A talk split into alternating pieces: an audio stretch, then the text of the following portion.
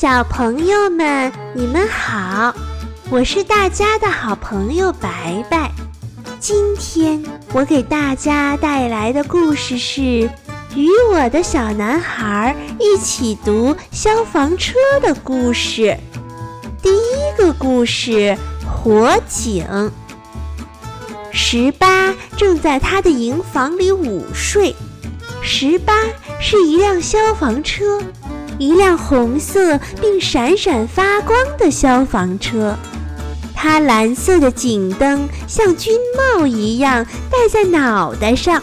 警笛突然响起，一醒来，十八就竖起了他的后视镜。发生了什么？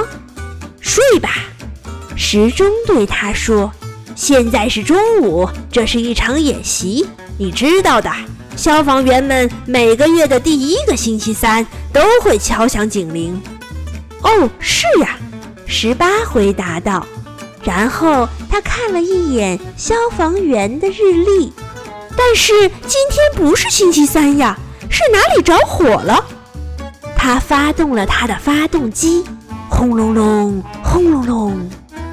在这个时候，消防员们跑来了。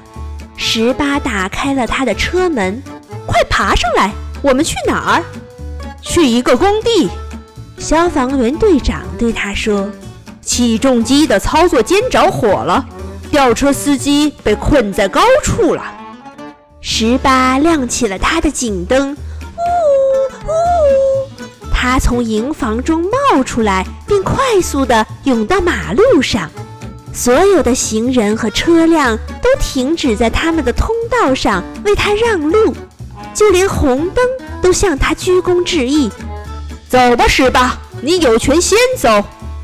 起重机的小屋着着火，远远的就能被看到。十八冲过施工现场，坑坑洼洼的场地。抓紧了，他对车里晃动的消防员说道。他在起重机下面突然停了下来。轮到你了，他对梯子说。梯子慢慢伸长，发出了叮叮当当的金属声。够高了吗？十八问道。当然，梯子骄傲地立在天空中。起重机的工人躲在起重机的顶端，消防队长说：“十八，你能操纵梯子到位吗？”十八转动方向盘，向后退了一点点，瞄准了。梯子说：“它靠在了起重机的顶端。”一名消防员急忙爬上去救起重机司机。在这段时间里，十八展开了他的水管儿，他朝起重机的操作间浇水，不让火有喘息的时间。